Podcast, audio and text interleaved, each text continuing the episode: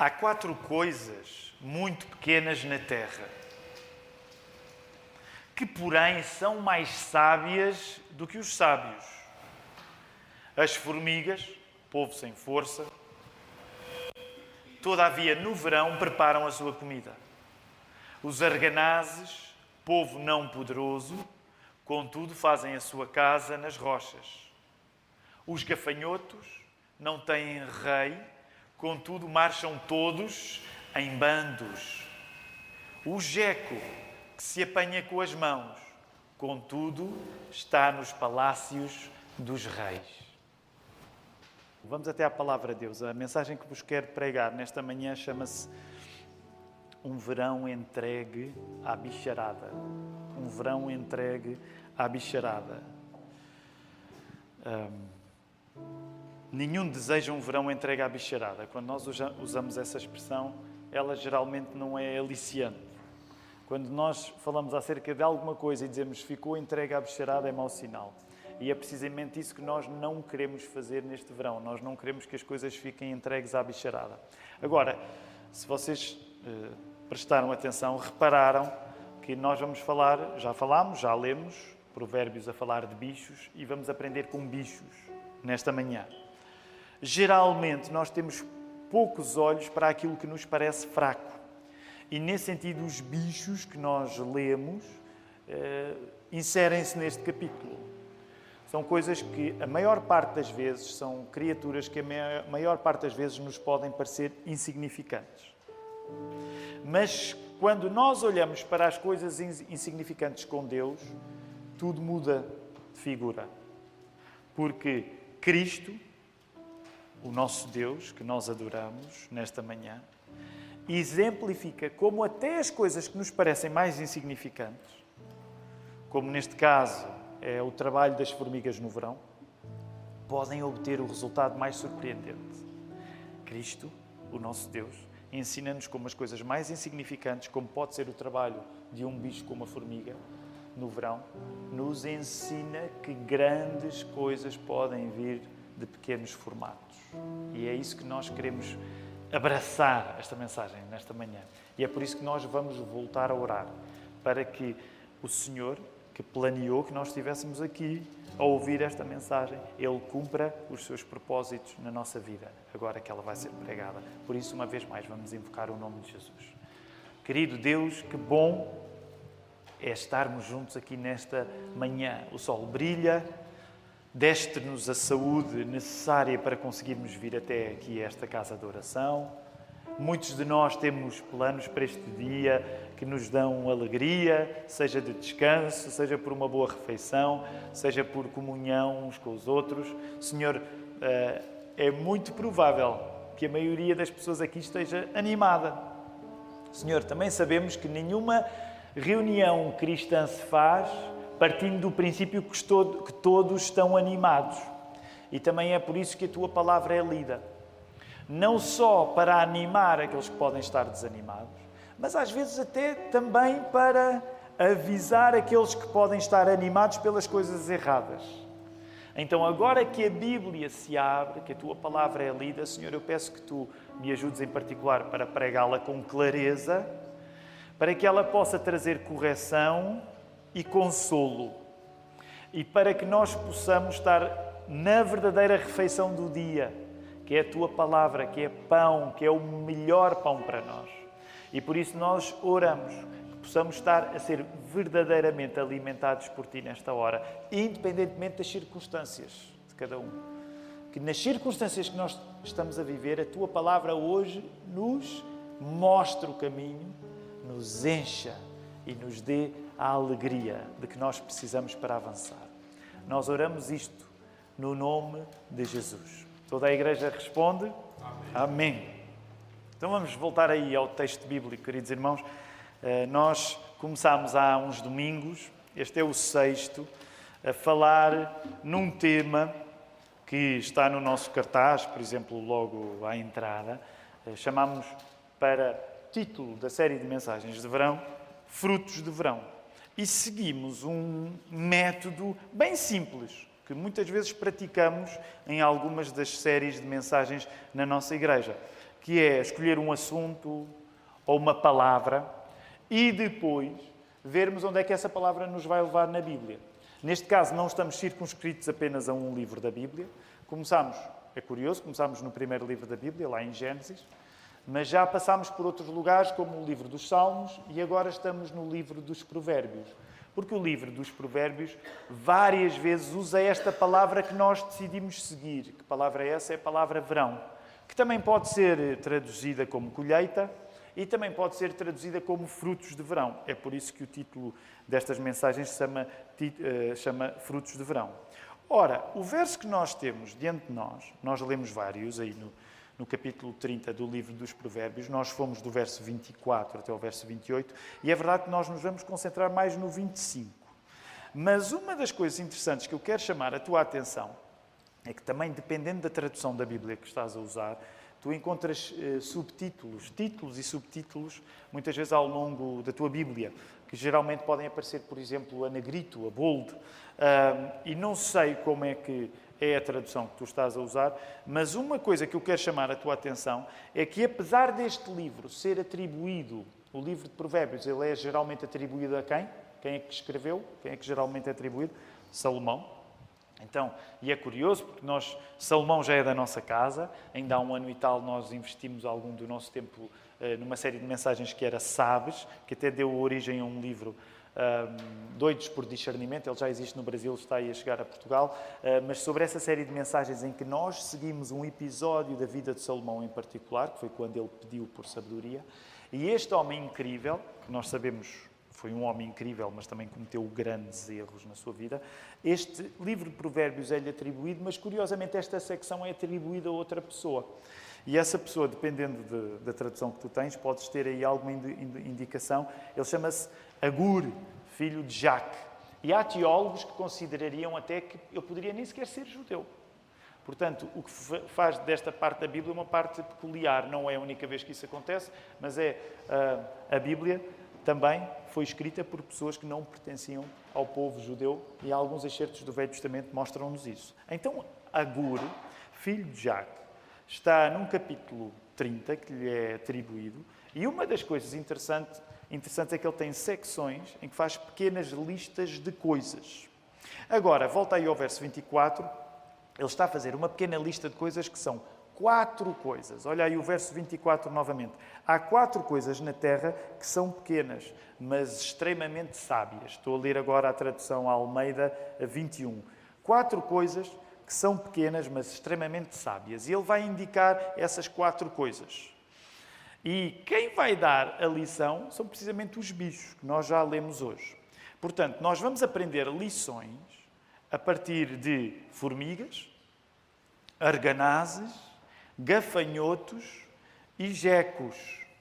E é possível que a palavra geco, de facto, não seja assim tão comum em Portugal, mas ela está na Bíblia, em algumas das traduções pelo menos. Uh, Faz-nos lembrar mais, a, eventualmente, a palavra uh, gecko, que, que, que, que, se usa em inglês, mas que existe em, em português também. Então, a palavra geco, que geralmente é um pequeno lagarto.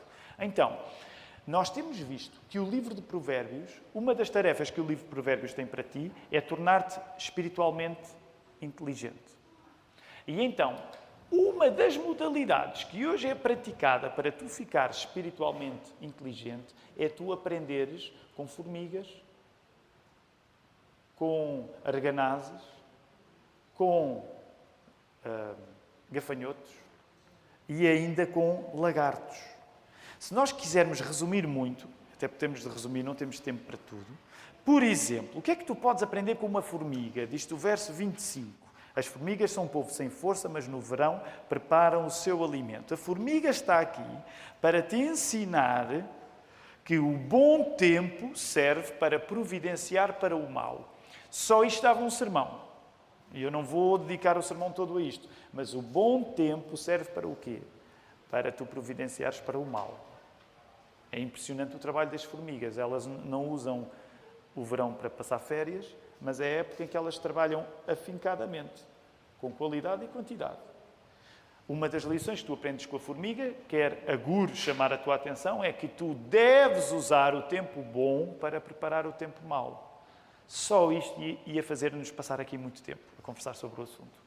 Se tens alguma questão, envia para geral.igrejadalapa.pt, geral.igrejadalapa.pt, porque à quinta-feira nós depois voltamos ao texto para nos ouvirmos uns aos outros, as nossas perguntas, as nossas respostas. Então, primeira lição da formiga: o bom tempo serve para tu providenciares para o mal. Por exemplo, o que é que tu podes aprender com os arganazes? E há aqui uma grande discussão, agora dependendo das traduções, e eu não estive a consultar as traduções todas, mas uma coisa que eu te quero dizer acerca da arte de traduzir a Bíblia é que nem sempre é fácil tu ires para um texto tão antigo como é o hebraico do Velho Testamento e compreenderes botanicamente, biologicamente, todos os bichos ou plantas de que se está a falar, o que explica muitas vezes diferenças de tradução. Na Almeida, numa das mais antigas, de facto, eh, o termo que aparece é arganaz. E eu, quando li pela primeira vez, eu não me lembrava o que é que era um arganaz. Fui pesquisar, naturalmente, e um arganaz está a algures entre um coelho, e alguns de vocês têm coelhos na, na vossa tradução, está a algures entre um coelho e um rato. Significa que o arganaz também pode aparecer aí na tua tradução como coelho ou eventualmente até rato. Se é que não há mais traduções, porque eu hoje já fui surpreendido, já lá vamos chegar com outras traduções ainda uh, para os bichos. O que é que o arganaz te ensina? O arganaz ensina, olha aí o verso uh, eh, 26, por exemplo, agora na Almeida Revista, ou melhor, na Almeida 21, agora a tradução que eu tenho já não tem arganaz e tem coelhos. E diz assim: Os coelhos, um povo sem poder, mas vivem nos penhascos. Então o que é que tu aprendes com o arganaz, com o coelho, com o rato? O que é que tu aprendes com eles? A fortaleza serve os fracos, porque até eles sendo frágeis, eles escolhem os lugares onde se conseguem proteger. Portanto, a primeira lição da formiga é que o tempo bom serve para preparares o mal. Uma segunda lição é que as coisas fortes servem para proteger os fracos. E não é por te seres fraco que não possas encontrar um lugar forte para te protegeres, porque até os coelhos, os arganazos, os ratos, eles sabem fazer isso. Terceira lição, verso 27. Os gafanhotos, não é? Os gafanhotos.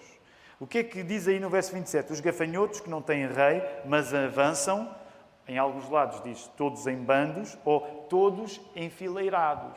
Então, o que é que o gafanhoto te pode ensinar? O gafanhoto ensina-te que o grupo serve o individual. Eles não têm um capitão, não têm um rei, mas eles avançam em grupo.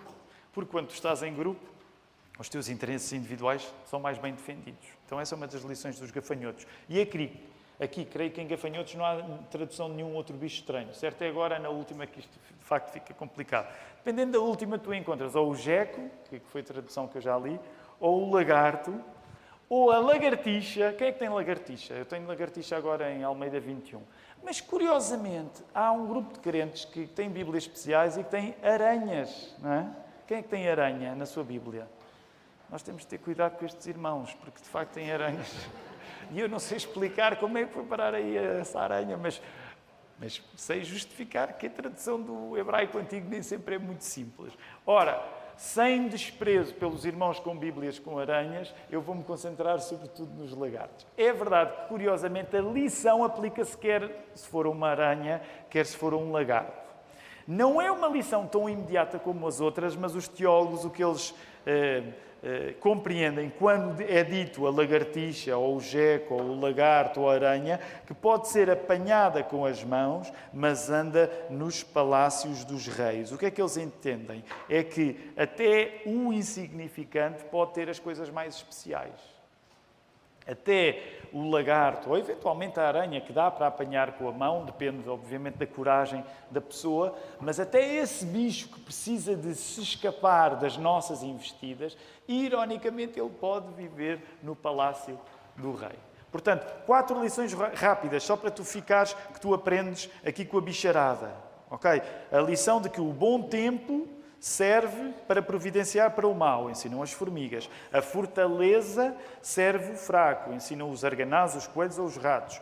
O grupo serve o individual, ensinam os gafanhotos. E o insignificante serve o especial, ou o especial serve o insignificante, no sentido em que até a aranha, ou eventualmente o lagarto, pode eh, habitar nos palácios dos reis.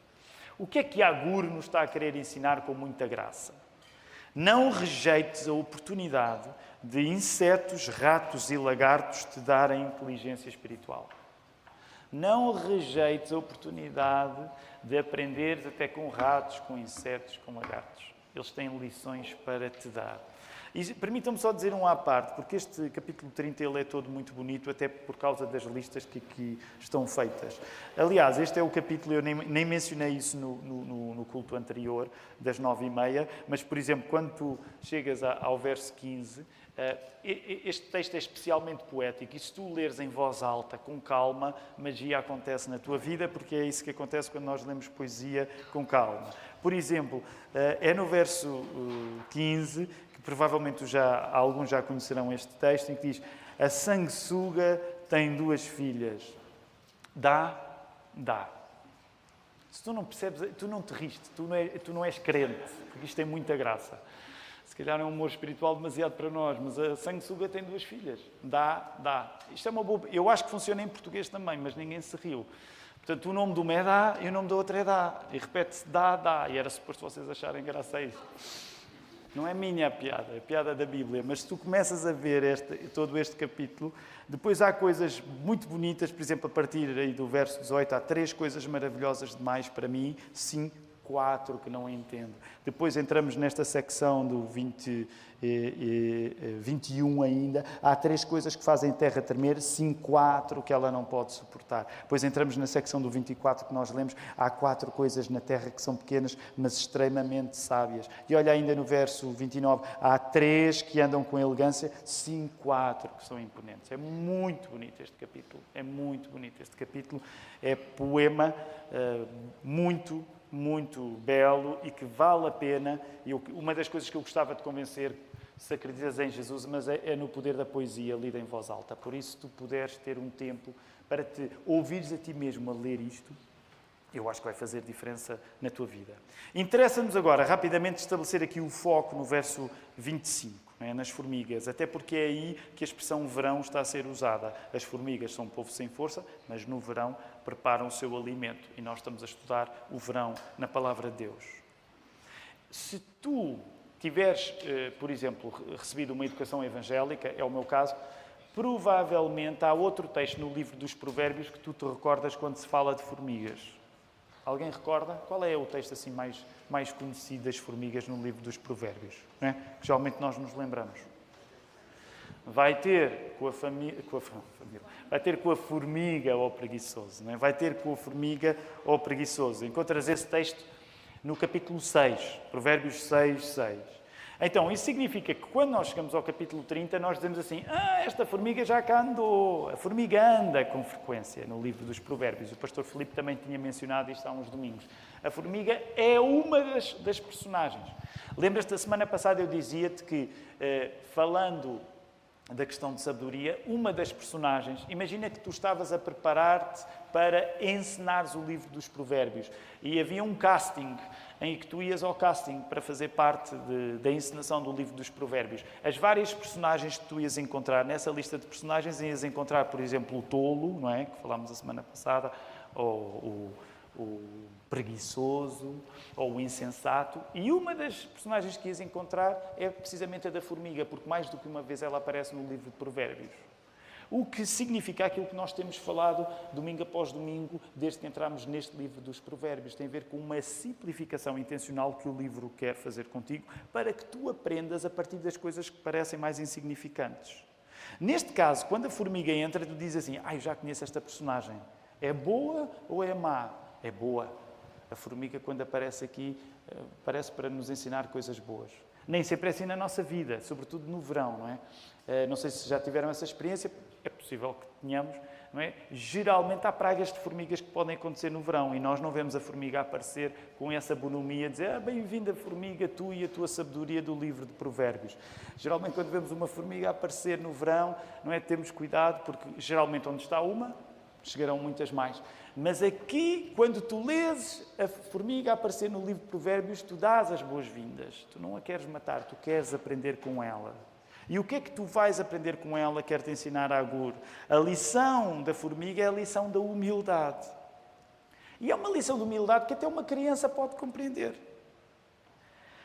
As formigas mostram-nos, as formigas mostram-nos que o caráter não está no cabedal. E, e, eu sei que eventualmente nós deixámos de usar, hoje em Portugal esta expressão não é tão usada como antigamente, uh, mas quando nós falamos de cabedal, falamos na aparência, na capa das coisas. É? Geralmente o cabedal é a aparência que uma pessoa tem, não é? Imaginem que é uma pessoa forte, assim, em bom estado, assim como fit, não é? como o pessoal hoje diz, em forma. Então nós antigamente em Portugal nós dizemos, ih, grande cabedal, é? grande couro, mas couro já não sou tão bem. Um, mas tem a ver com isso. E uma das lições que a formiga te está a ensinar é precisamente isso. O caráter não se vê no cabedal. Da mesma maneira que nós dizemos, não avalies o livro pela sua capa. Tu não podes avaliar as coisas apenas pela aparência. E, eventualmente, se foste educado a ler a Bíblia, tu podes começar a lembrar alguns episódios, no Velho Testamento em particular, em que esta lição sobressaía. Talvez te lembres esse, não é? É quando Samuel estava a escolher o futuro rei de Israel nos filhos de Jessé. Lembras-te?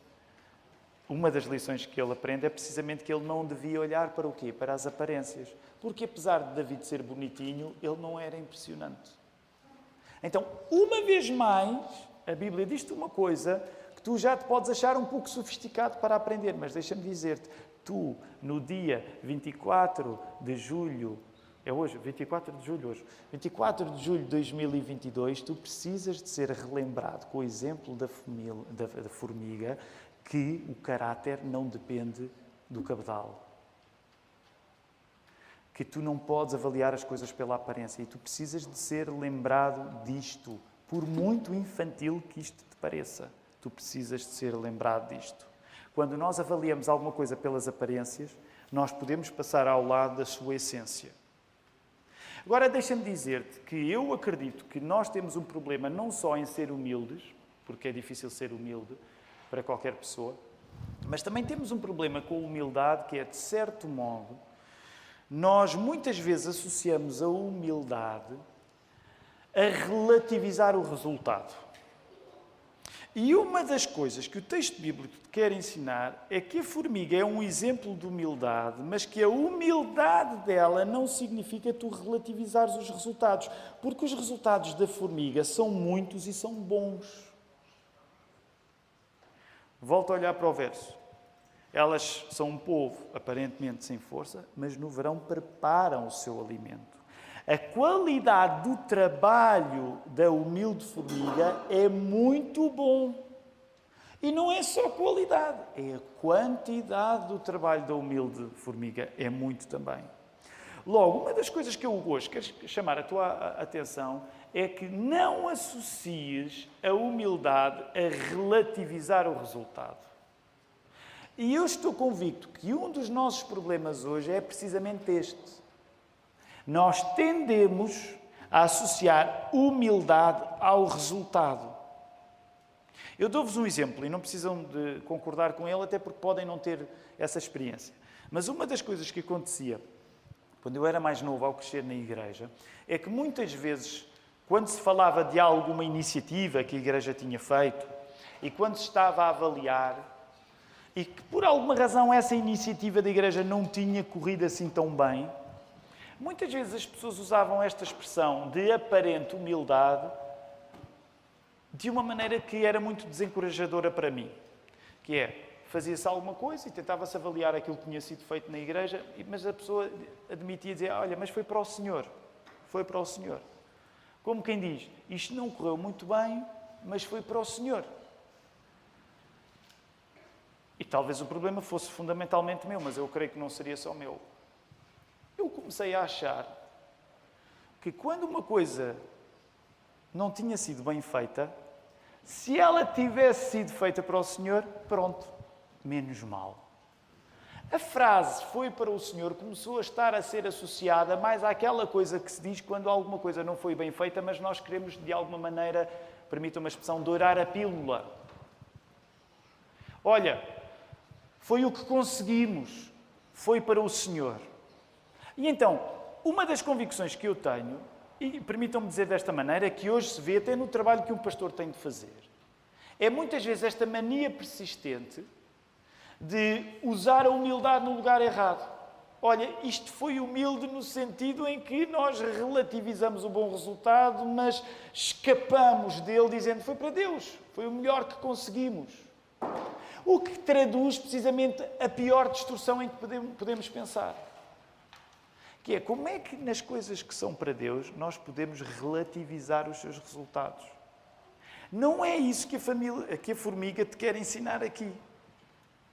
Se a formiga nos ensina porque sabe produzir bons resultados numa época em que se esperam poucos esforços. Lembras-te, há duas semanas falámos nisso e vimos o contraste precisamente do filho que no verão preferia não trabalhar, porque trabalhar é difícil em todas as estações, mas às vezes no verão ainda mais difícil é, e esse filho envergonha os pais, e o filho que era brioso, que dava orgulho aos pais porque não fugia do trabalho.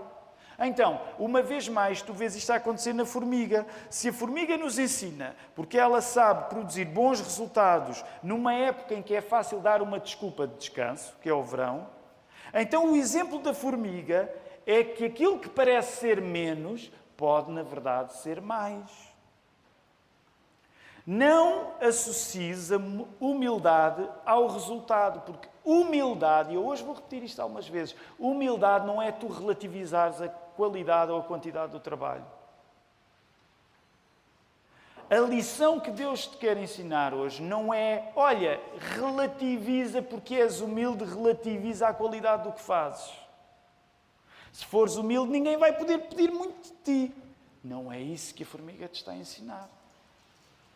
A formiga não te está a ensinar, olha, como eu sou pequeno e insignificante, não peças muito de mim. Não, a formiga está a ensinar-te o contrário. Apesar de eu ser humilde e aparentemente insignificante, o meu trabalho é bom. Eu uso o verão, que é a altura onde todos preferimos não trabalhar, para me preparar para a época má. Logo, a lição é esta: não deixes que a tua eventual pequenez condicione o teu produto.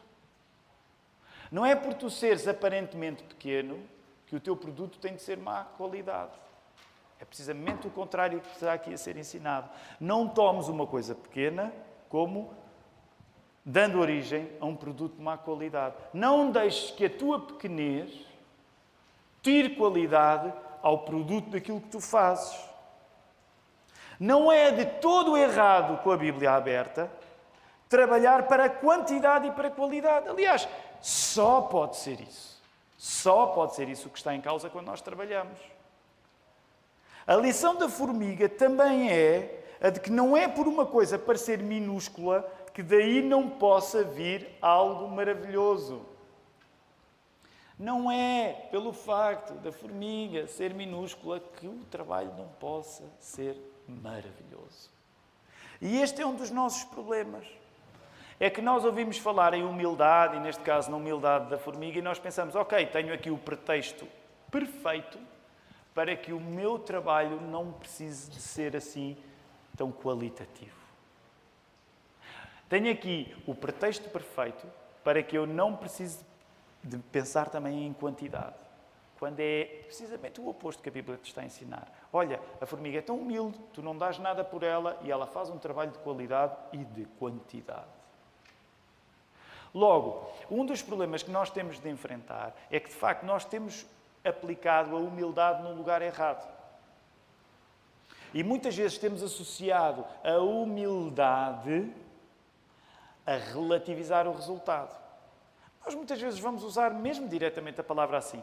Então, uh, que tal? Que tal foi o almoço? Bem, provavelmente não diríamos do almoço foi um almoço humilde, mas podemos usar a palavra humilde para muitas coisas, no sentido de, olha, é uma igreja humilde, e vamos usando a palavra humildade não necessariamente para acreditar naquilo que pode ser feito em nome de Deus, mas para desculpar aquilo que, sendo feito em nome de Deus, não está a ser feito com qualidade. A melhor pessoa a descrever isto, na minha opinião, eh, fora da Bíblia, naturalmente, é um escritor que, que eu gosto muito, que é o G.K. Chesterton, é, é, é, dos escritores que mais me inspira e que eu mais imito quando escrevo. Eh, e ele diz isto num livro que vocês têm de ler. Como o pastor Jonas Madureira diz, como é que o Jonas diz? Ele diz assim: Você não pode passar desta vida para a outra, não é? Sem ler este livro. Já ouviram isso? Então é isso. Vamos dar uma de Jonas. Você não pode passar desta vida para a outra sem ler o livro Ortodoxia do G.K. Chesterton. E ele existe em português de Portugal, em português do Brasil, em todo o lado.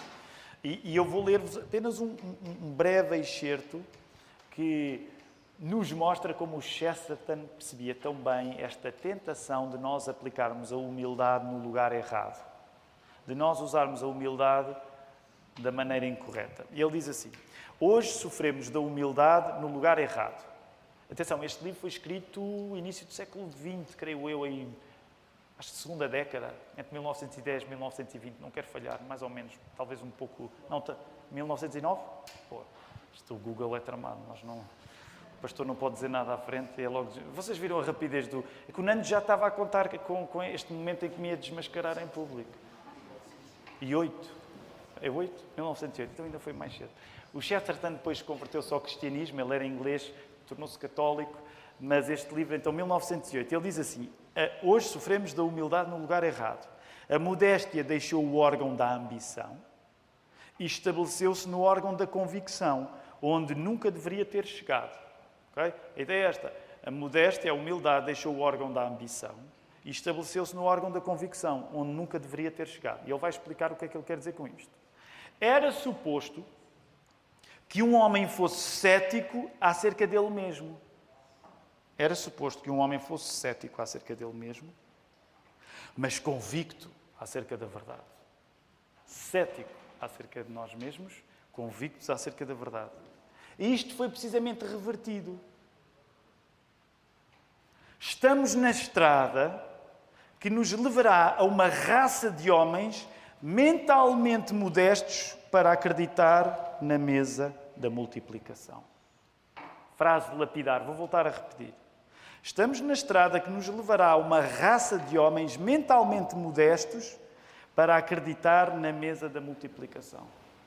O que o Chesterton aqui também nos está a querer dizer é que nós vivemos hoje um tempo em que tudo nos diz: tu és capaz, tu és capaz.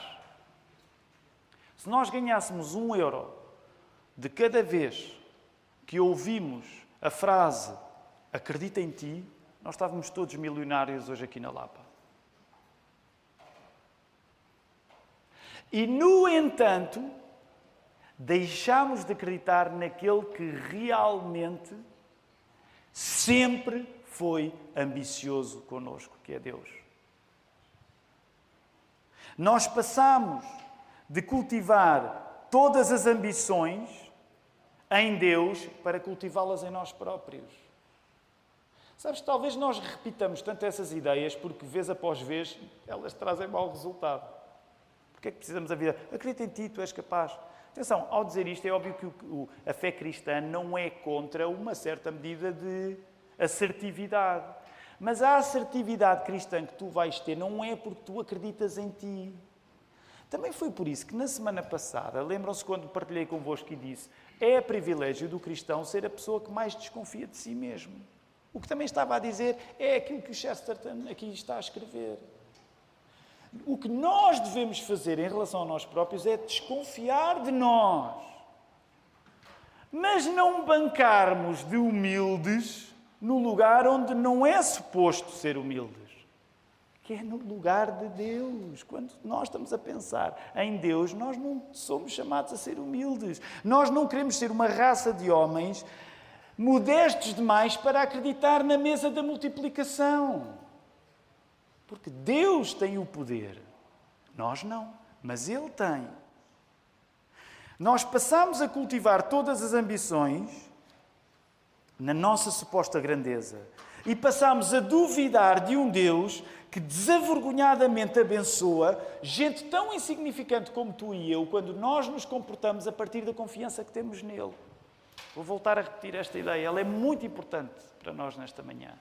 Nós passamos a ser presunçosos acerca das nossas próprias capacidades e passamos a duvidar de um Deus que, sem vergonha, quer abençoar pessoas que se comportam a partir da confiança que têm nele. Queres uma maneira mais simples de dizer isto? As formigas ensinam-nos, nesta manhã, não esperes coisas poucas de um grande Deus. Porquê é que estás à espera de coisas poucas de um grande Deus? É o que a Agura aqui está a dizer. Meu irmão, minha irmã, até as formigas percebem isto melhor do que tu. Até elas, tu não dás nada por uma formiga e lá está ela no verão, a trabalhar em quantidade e em qualidade. Porquê é que tu estás tão presunçoso acerca das tuas capacidades? É aí que tu devias ser desconfiado. É aí que tu não deverias ser surpreendido. Tu não te devias surpreender de cada vez que falhas. Claro tu não desejas falhar e tu não queres cultivar o teu falhanço, como é óbvio. Mas qual é a surpresa quando tu fracassaste, meu irmão, minha irmã? Qual é a surpresa? É nenhuma. Mas porquê é que andas tão surpreendido e duvidoso com a surpresa boa que pode ser a benção de Deus para a tua vida? Sabem, isto não dá agora para ir a todo lado, é para isso que nós, à quinta-feira, temos tempo para colocar as perguntas. Mas isso é uma coisa que, até pastoralmente falando, vez após vez nós sentimos essa, essa fraqueza de fé na vida das pessoas. Nós esperamos muito pouco boas surpresas de Deus. E não há pecado nenhum tu dizes, eu vou avançar e eu estou certo que Deus me vai surpreender pela positiva. Achas que eu, ou o Filipe, ou o Marco, não, não, não, não Tu não sabes como é que é o futuro amanhã. Não podes esperar coisas boas de Deus. Cuidado, isso é o Evangelho da Prosperidade. Não tem nada a ver com o Evangelho da Prosperidade. Nós esperamos grandes coisas de um grande Deus. Claro, claro que muitas vezes as grandes coisas que Deus nos pode dar podem não corresponder exatamente às grandes coisas que nós preferíamos que Ele nos desse. Mas isso não significa que tu vais passar a ser humilde a esperar grandes coisas de Deus. Por isso é que nós estamos a ser humildes no território errado. Ah, quem sou eu? Sabem, o que nós não compreendemos é que muitas vezes nós, sob uma imagem de humildade, nós estamos, na verdade, estamos a dizer isto: quem sou eu para esperar que Deus faça grandes coisas. Já pensaste que essa frase raia a blasfémia? Quem sou eu para esperar que Deus possa trazer grandes bênçãos à minha vida? Tu nunca dirias isto, mas tu comportas-te de acordo com esta atitude. Quem sou eu para se achar, se der um passo de confiança, quem sou eu para achar que Deus vai ser fiel com o passo de confiança que eu vou dar? E sob a aparência de humildade, ah, porque eu não sou como os outros do Evangelho da Prosperidade, sobre a aparência de humildade e sobre a aparência de estar teologicamente certo, tu estás apenas totalmente errado acerca do que Deus quer fazer na tua vida. Tu estás a duvidar da mesa da multiplicação. Tu estás a duvidar de um Deus que, a partir de coisas insignificantes, faz grandes coisas. Terminamos sempre no lugar onde temos de terminar, que é o lugar onde iniciamos, é o lugar onde terminamos, é o lugar que nos segura em todos os momentos, que é terminamos em Cristo. Pensa assim: se tu aprendes alguma coisa com as formiguinhas, aqui no livro de Provérbios, tu aprendes muito mais com a. É muito maior do que a formiga, que é Jesus Cristo. Qual é a comparação entre a formiga e Jesus? Tu olhas para a formiga e dizes assim: Uau! não vale nada ou vale muito pouco. Aí olha lá o que faz. Olha lá ela a trabalhar durante o verão, em grupo, trabalho de quantidade e qualidade. E tu aprendes assim: epá, então eu, eu devo ser desconfiado nos momentos em que as coisas parecem insignificantes. Isto vai ser elevado a uma escala muito superior quando pensas naquilo que Jesus faz por nós. Porque no momento do Calvário, a insignificância de Jesus é total.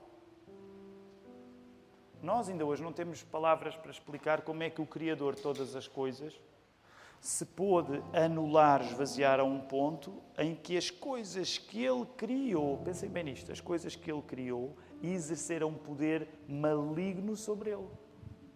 Isto vai além da nossa capacidade intelectual. Os homens que levaram Jesus para a cruz foram criados por quem? Foram criados por Jesus. Porque Ele é o Verbo Criador. Ele é a palavra. Sem Ele, como diz João, sem Ele nada do que há haveria. Então, se tu queres pensar no momento mais insignificante de todos, ainda mais insignificante do que o momento das formigas, é o momento do Calvário, em que Jesus se faz zero. Ele faz a coisa mais insignificante de todas. Ele faz-se nada. Ele faz-se derrota pura. Para nos ensinar que grandes feitos vêm de pequenos formatos na coisa mais ínfima, que tu não dás nada por ela, Está aí a lição de Agur, agora muito melhor, muito mais ampliada, feita carne em Jesus. A humildade de Jesus na cruz, feito zero no teu lugar. É paradoxalmente a maior ambição espiritual que tu podes ter. É por isso que nós cristãos vivemos este paradoxo.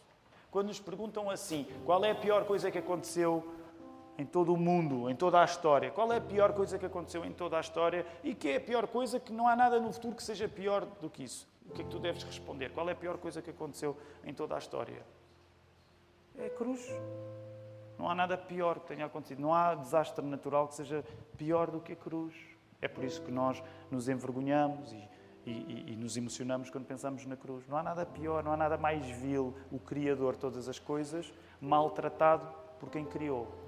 Mas se eu te perguntar também qual é a melhor coisa que aconteceu, tu eventualmente também podes dizer foi a cruz. Porque tu não olhas para aquela aparente tragédia e dizes isto só pode dar tragédia. Na mesa da multiplicação, as tragédias tornam-se triunfos. É por isso que nós não sabemos explicar o problema do mal, mas nós sabemos que Deus usa o mal para dele tirar bens maiores. E é por isso mesmo que quando tu olhas para a tua vida, tu não deves olhar para uma coisa que parece má ou fraca ou insignificante e dizer assim, não espero nada disto. Pelo contrário, tu deves valorizar a humildade da coisa que parece insignificante para teres a mais santa forma de ambição espiritual. E não é aquele, ah, é para o Senhor, como quem diz, demos o nosso melhor e o que saiu, saiu. Não, não. A humildade é a convicção de que a mesa da multiplicação ainda tem lugar para ti. Se as formigas sem força nos ensinam, um Deus que passou pela fraqueza, mas que venceu essa fraqueza na ressurreição, pode por nós ainda muito mais. E é por isso que nós vamos terminar louvando este Deus. Pai, Filho e Espírito Santo. Vamos ficar de pé, vamos cantar.